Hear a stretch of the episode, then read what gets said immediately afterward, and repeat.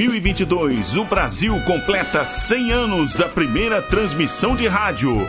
Comemorando esta data histórica, a Rádio Nacional resgata sua época de ouro e traz de volta, direto do seu valioso acervo, toda a emoção das radionovelas.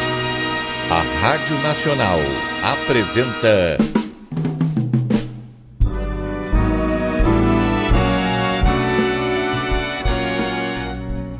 A Vidente e o Vigarista.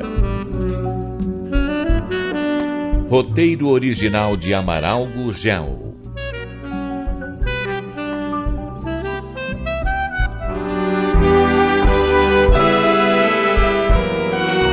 O guia sugeriu para Nádia e Alex visitar uma cidade mística na Índia. Qual será o segredo deste destino? Santiniketan? Que lugar é esse? o que existe lá para nos interessar? Ao senhor não sei se irá interessar, mas creio que a senhora se agradará do lugar. Será? Depois de quase dois anos dessa peregrinação, tudo começa a me cansar, Matias.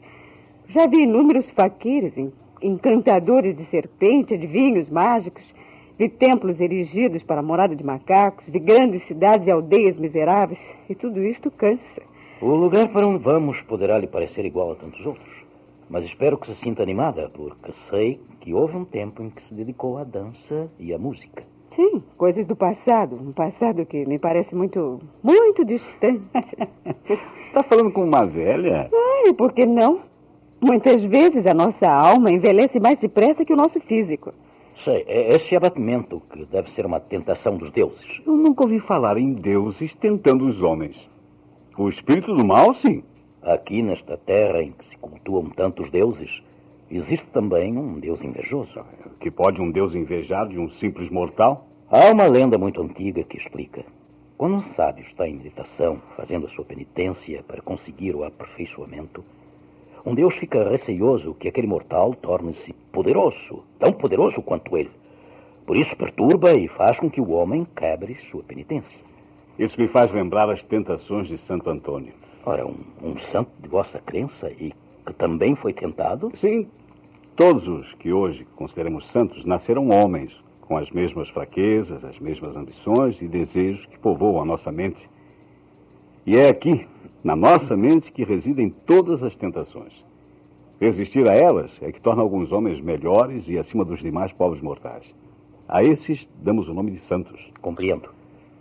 O oposto é o que os senhores chamam de demônio. A tentação está em toda parte, Martins. Ela nos chega através dos olhos, dos ouvidos, até mesmo através do olfato. Hum, e também através do estômago. Estou com um pouco de fome e já estou vendo pratos deliciosos à minha frente. Não, então é melhor voltarmos ao hotel e almoçar antes de partir, não? Uma, uma boa pedida, é. como costuma dizer o meu senhor. Muito boa. Veja, Alex, aquele vendedor ambulante. É, que tem ele? Não está vendo os cestos cheios de mangas? Ah, eu quero comprar mangas. Vai ser meu aperitivo e minha sobremesa. Hum, como é bom ver alguma coisa que recorde a nossa terra. Mas agora, quando regressarmos ao Brasil, ao ver manga, você irá se recordar da Índia. pois as mangueiras foram daqui para as Antilhas e de lá para o Brasil. Ai, não importa, indianas ou brasileiras, adoro mangas. Ai, chame o vendedor. Eu, eu vou chamá-lo. Uh, mas espere que eu lhe indique as melhores, pois são muitas as qualidades.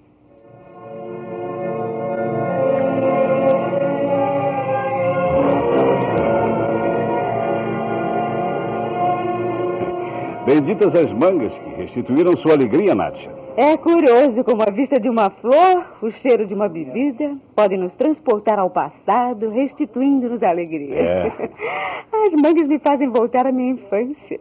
Infância feliz? Muito, muito feliz. Na chácara de papai, deitada à sombra das árvores, comendo as mangas rosadas. Saudades do Brasil, Nádia? Hum, sim, uma saudade grande. Saudade da terra, de minha gente e principalmente de minha filha. Hoje logo iremos voltar, eu prometo. Não, Alex, eu não quero prejudicar o seu trabalho. Isso não vai prejudicar em nada. Eu já tenho apontamentos que darão para um livro com mais de 300 páginas. Hum, mas ainda deve existir muita coisa para ver. Eu creio que já. Já ter visto o principal. E o mais importante, eu estou conhecendo um pouco da alma deste povo. Isso hum. me basta. E eu vou voltar a encontrar o meu guru? Eu tenho a impressão que vai voltar, sim. E vai encontrar. Uhum. Mas isso é com você, querida. Um ano e meio ou mais de andança já começam a me cansar, né? Mas você sabe, em qualquer parte eu estou bem. Se quer ficar. Ah, eu vou ficar, sim. Creio que o que está me preocupando é, é não ter recebido notícias de Glorinha. Essa semana não chegou, cara. Talvez tenha chegado. Mas até que o hotel as receba e envie para onde estamos, a haver demora, né? Uhum, poderão se extraviar, né? Também isso. Mas você pode passar um telegrama pedindo notícias. E o Luiz telefonará ou telegrafará. Mas descanse, tudo está bem, eu garanto. Ai, meu receio é que ela volte a se encontrar com Ernesto. Bom, quanto a isso, não há perigo. Li num jornal inglês que ele está terminando uma temporada em Londres e depois irá para o Japão. Hum, e ela, como irá nos estudos?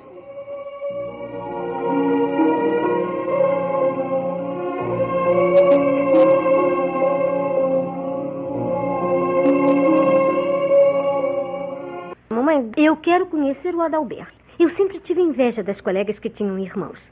Seja como for, o Adalberto é um pouco irmão, não é mesmo?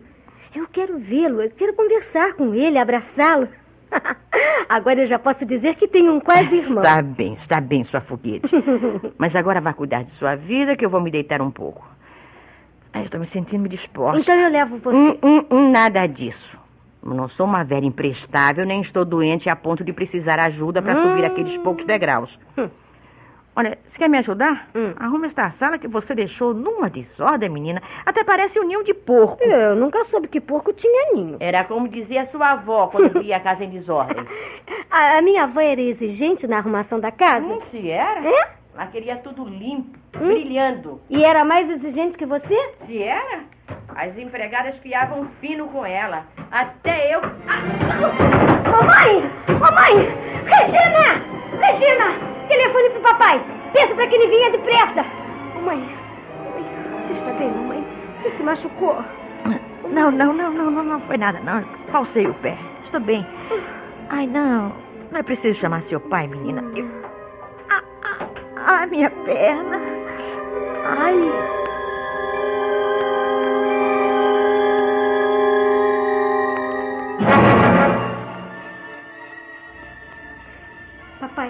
Hum. mamãe está bem. Claro que não pode estar bem. Fraturou o fêmur. Ah, Não, não, não. Mas não precisa chorar, não, menina. Ela vai ficar boa.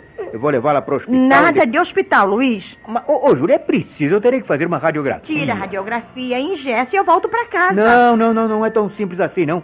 Terá que ser imobilizada e só depois que desinchar poderá colocar o gesso. Ah, mas eu não vou precisar ficar no hospital para isso. Ah, meu Deus. Eu já vi muita gente de perna Eu, eu- quebrada. eu sei, doutor, eu sei. Mas, mas como sou eu que estou tratando, terá que seguir as minhas ordens. Mas eu não posso deixar a casa. Eu preciso tomar conta Ô, das... eu não doutora. estou aqui, mamãe. Você é uma criança, filha.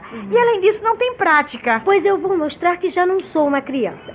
Você vai fazer o que papai está mandando. Isso mesmo, minha Hum. filha. Olha, agora vá telefonar para o hospital. Sim, senhor. Peça para falar com o doutor. Fala com o doutor Alfredo. Sim. E diga-lhe que, que eu estou pedindo a ambulância. Ambulância, Luiz? É, é sim, doutor, é, Você é. vai chamar a atenção de todos os vizinhos. Olha, logo correm pra Ô, cá ô, e vai Glorinha, faça o que eu estou pedindo, viu? Ah, sim, senhor. Deixa ela falar. É pra já, meu comandante. Isso.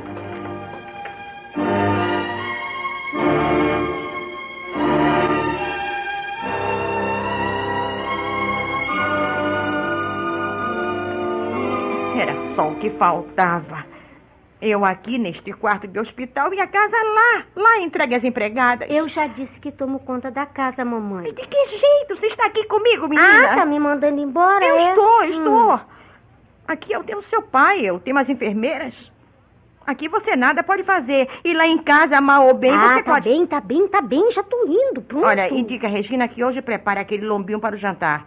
E não deixe de almoçar, Glorinha. Ai, mamãe, vê se esquece um pouco da casa. E fique descansada que eu não vou morrer de fome. Ah, e diga também para Regina pedir açúcar no armazém. Hum. Está acabando e o preço vai subir. Pode deixar, mamãe. Eu cuidarei de tudo. E quando você voltar, vai encontrar a casa do seu gosto.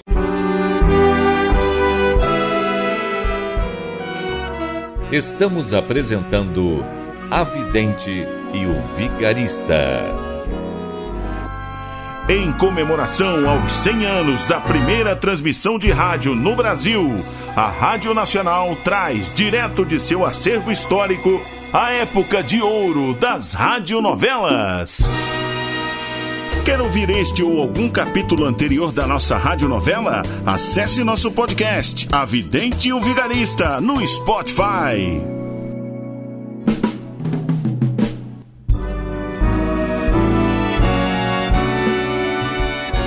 Voltamos a apresentar A Vidente e o Vigarista.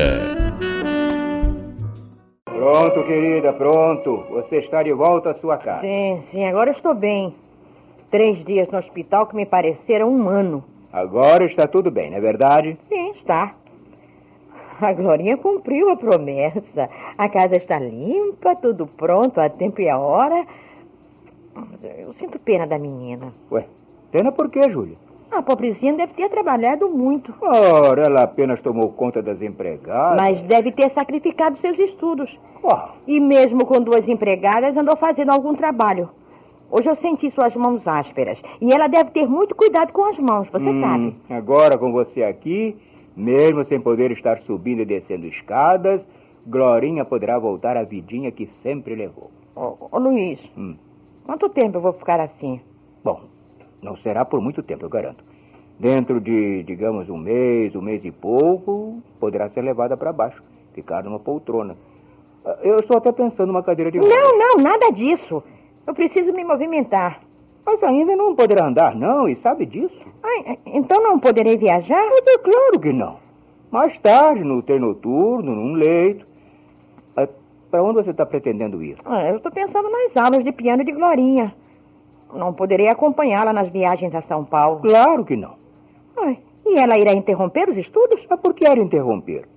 Ela já é uma mocinha, poderá muito bem viajar sozinha. Hum, isso deseja ela há muito tempo. Eu é que não quero. É, mas agora vai, vai precisar consentir.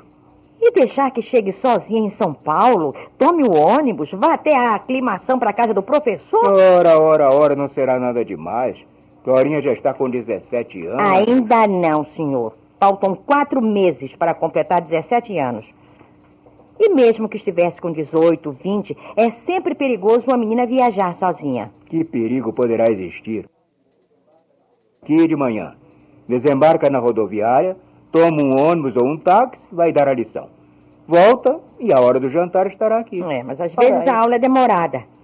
E Conversadeira como sou ela, fica puxando pelo professor, o velho fica conversando e se esquece da hora. Estávamos habituadas a tomar um lanche antes de embarcar.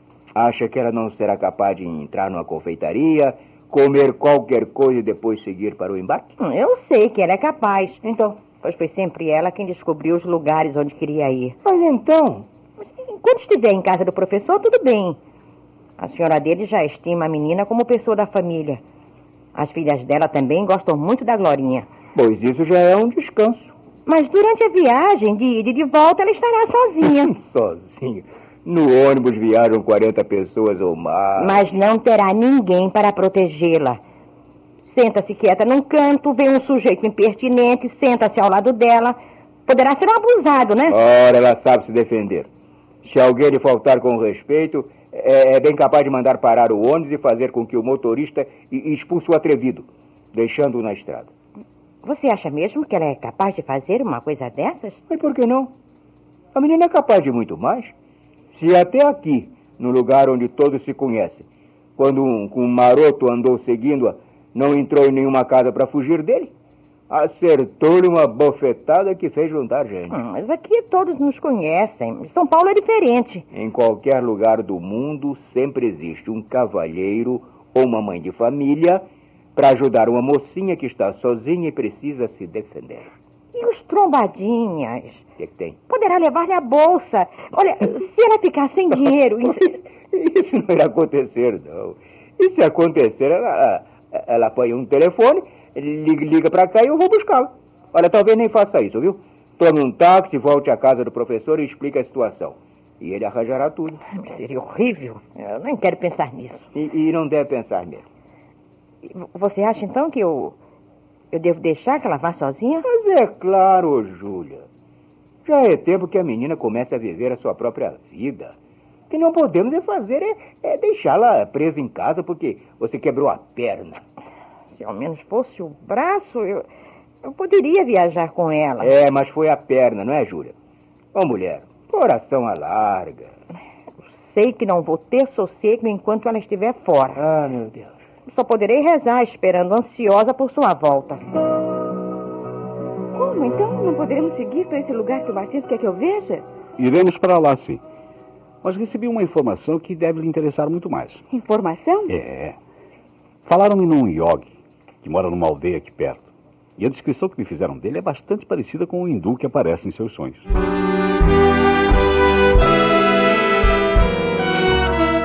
Viagem de Nádia e Alex pela Índia está repleta de aventuras. Será que o Yogi é realmente o homem santo que povoa os sonhos de Nádia? Não perca o próximo capítulo desta novela eletrizante.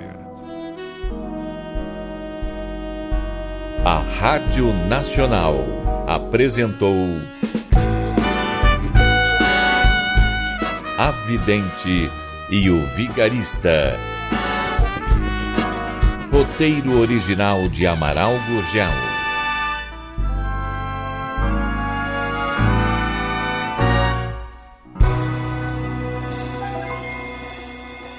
Quer ouvir este ou algum capítulo anterior da nossa radionovela? Acesse nosso podcast, A Vidente e o Vigarista, no Spotify.